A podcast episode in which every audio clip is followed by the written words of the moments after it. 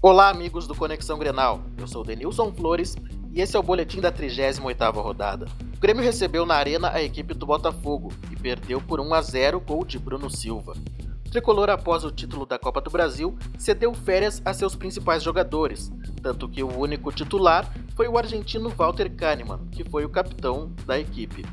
Com o resultado, o Grêmio ficou na nona posição com 53 pontos, o Inter enfrentou o Fluminense fora de casa e ficou no empate de 1 a 1, acabando o campeonato na 17ª posição com 43 pontos. Com isso, a equipe não conseguiu se salvar e em 2017 jogará a segunda divisão do Campeonato Brasileiro.